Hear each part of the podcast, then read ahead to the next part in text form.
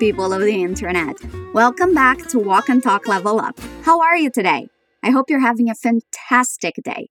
Thank you so much for joining us. It's awesome to have you with me to train your pronunciation and work on your listening and comprehension skills. I'm Livia Pond, but you can call me Liv. I'm one of your English teachers here at Fluency Academy. Before we get started, let me just remind you to head over to fluencytv.com and check out the description of this episode. There, you'll find the dialogue in writing and have access to free material to expand your knowledge. In today's episode, we're going to listen to Ethan and Rachel talking. When we hear it for the first time, I'd like for you to try and figure out what's the relationship between these two. Listen. I'm bored out of my mind. Tell me about it. We've had maybe three customers in the last hour. And two of them didn't buy anything. At least as close to closing time. Are you scheduled to do inventory? Yep, 4 a.m. on Friday. Oh, that's rough. You're gonna have to be up bright and early. Don't I know it? But you know, the early bird gets the worm and all that. Rachel and Ethan are co workers. They work together in a store of some sort. Let's listen again. I'm bored out of my mind. Tell me about it. We've had maybe three customers in the last hour. And two of them didn't buy anything. At least it's close to closing time. Are you scheduled to do inventory? Yep, 4 a.m. on Friday. Oh, that's rough. You're gonna have to be up bright and early. Don't I know it? But you know, the early bird gets the worm and all that. All right, we're going to analyze this dialogue to make sure we understand everything. And we're going to repeat all the sentences to train our pronunciation. Whenever we repeat, make sure you repeat out loud, okay? Let that pretty voice out and speak up. Now, let's just jump into it. Our conversation starts with Rachel saying, I'm bored out of my mind. When we say that we're out of our minds, it means that we've gone insane, that we're no longer sane. However, we can use that expression when we want to say that something is affecting us to a very high degree, that it's bothering us a lot. Here, for example, Rachel is saying that she's so bored, so bored, that it feels like she's going insane from it. A little dramatic, maybe, but I've been known to say things like that, so I'm just gonna give her a pass. Let's repeat what she says then. I'm bored out of my mind. I'm bored. When we say out of in a sentence, we're going to link the two words and make one sound. Out of. It's going to sound like there's a V there. Repeat after me. Out of. Out of. My mind. I'm bored. Out of my mind. Now let's try saying it all at once. I'm bored out of my mind.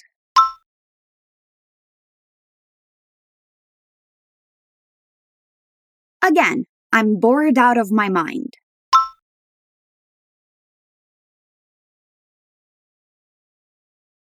Good job. Ethan responds saying, Tell me about it. There are two uses for this sentence. It can be a request when you want someone to elaborate on what they said, or it can be a way to agree with someone. It's like our nem me fale in Portuguese. So he's agreeing strongly with what she says, saying he understands what it feels like. Repeat after me. Tell me about it.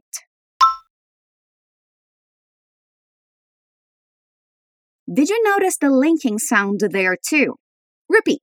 About it. Tell me about it. Tell me about it.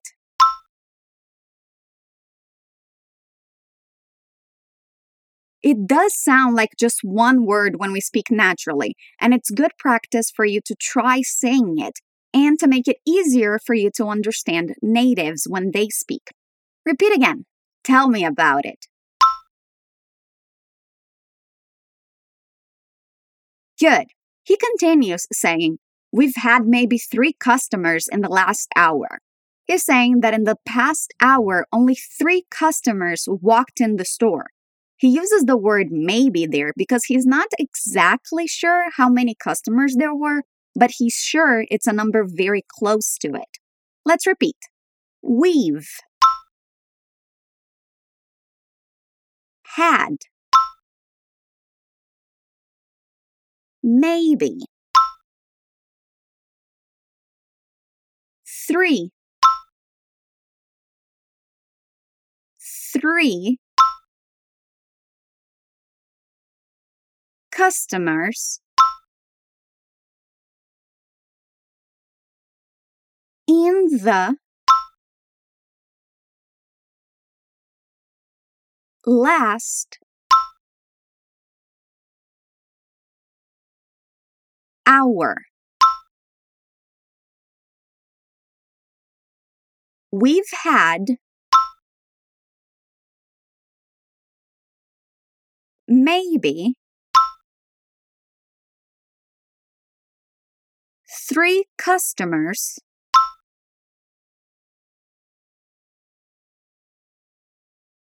in the last hour.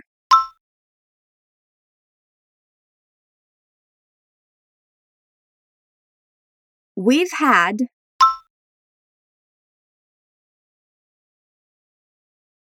maybe three customers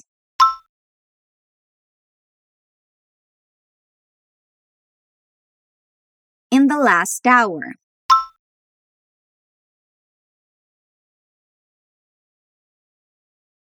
How about we try saying that in one go? It's okay if you have trouble with it, okay? It's hard to remember and repeat longer sentences.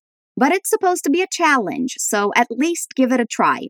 We've had maybe three customers in the last hour.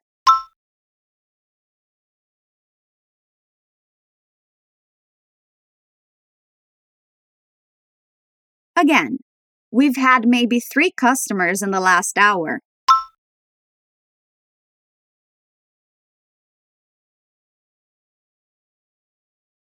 Good job. If you want to repeat it without missing a word, listen to this episode again while reading the dialogue. That will make it easier once you already know the sounds. Rachel compliments what Ethan said with, and two of them didn't buy anything. She agrees with what he said and adds that of those maybe three customers, two didn't buy anything from the store. Repeat. And two of them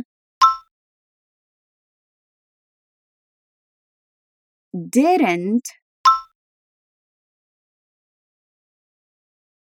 buy anything. And two of them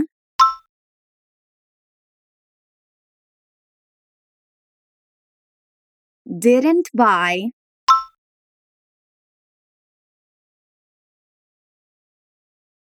anything.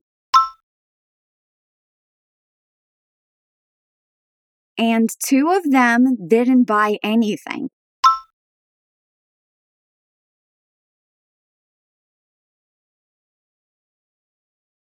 Again, and two of them didn't buy anything.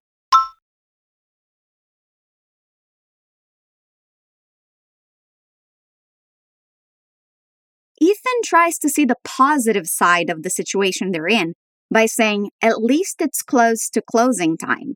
Here we have two uses of the word close. Close can mean perto and it can mean fechar. It depends on the context and situation you're using. Here, Ethan is saying that it's very near to the time when they finish working and close the store. He starts the sentence with at least. Repeat. At least. At least.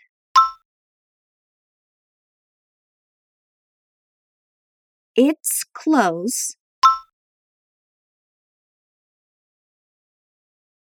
to closing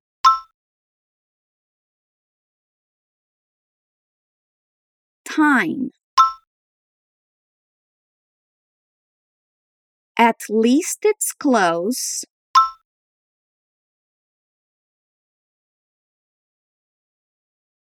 to closing time.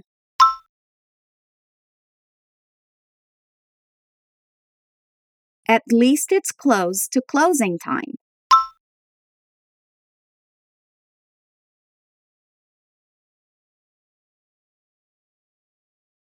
And then he asks, Are you scheduled to do inventory? He wants to know if she's going to be working the day they have to do inventory of the items in the store. Let's repeat. Are you scheduled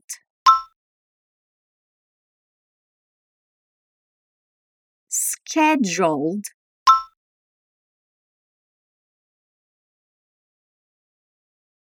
to do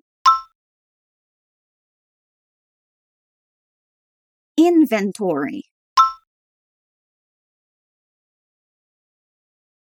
Are you scheduled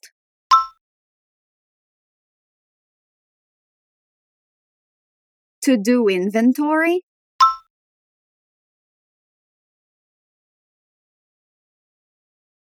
Are you scheduled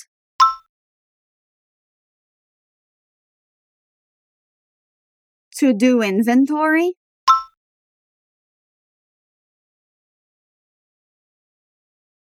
Are you scheduled to do inventory?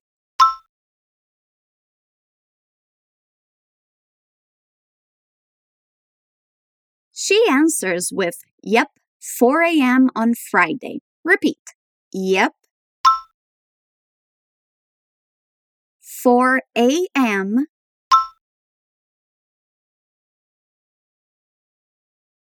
on Friday. Yep, 4 a.m. on Friday.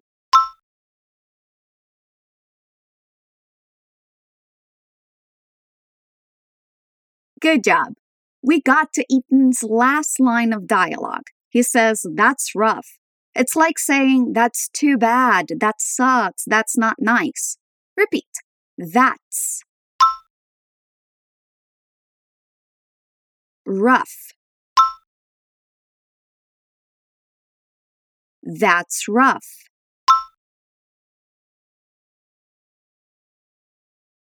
And he continues saying, You're gonna have to be up bright and early. He's saying that she's going to have to wake up and get up really early in the morning. Let's repeat. You're gonna have to be up bright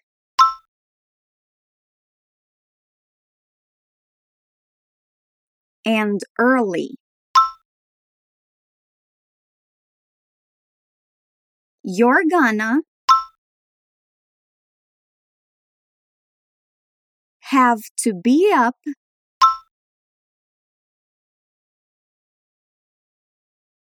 bright and early.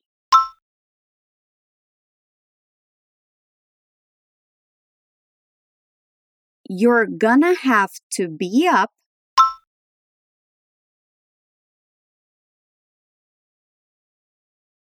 bright and early.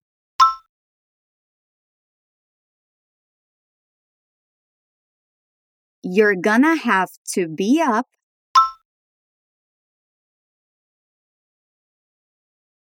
bright and early.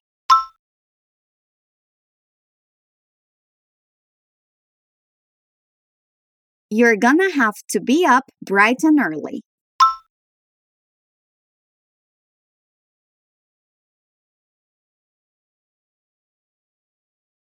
Good job. We got to the last line of this dialogue, folks. Are you still with me? Repeating out loud and all of that? Let's go. Rachel says, Don't I know it? That means the same as tell me about it that we saw earlier in this episode. She's agreeing with him, saying that she knows she's going to have to wake up really early on Friday. Repeat after me. Don't I know it? Don't I know it?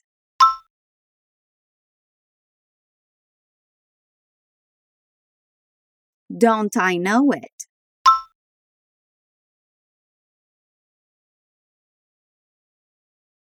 Now let's work on our intonation. Don't I know it?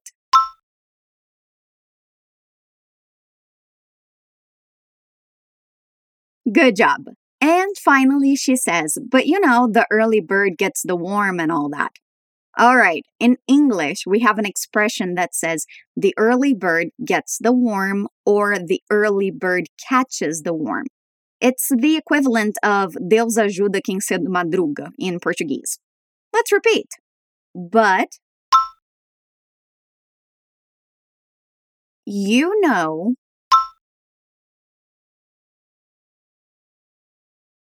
but you know.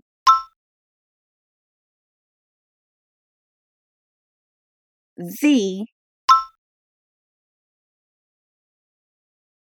early. Early. Bird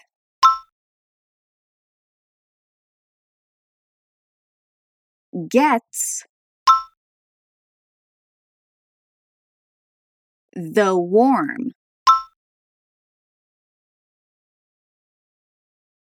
and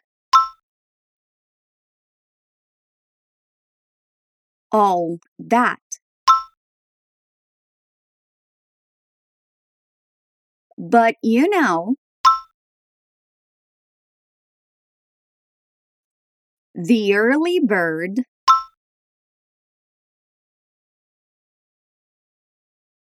gets the worm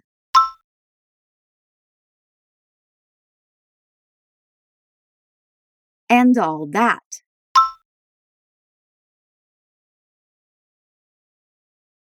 But you know,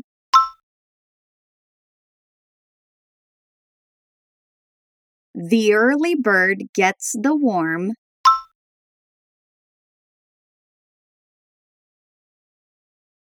and all that.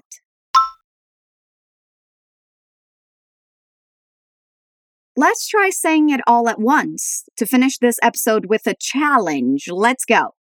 But you know, the early bird gets the worm and all that.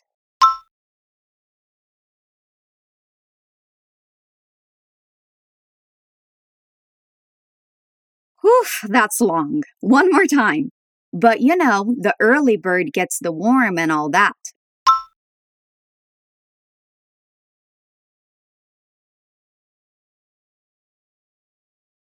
Awesome job. I'm so glad we got here together.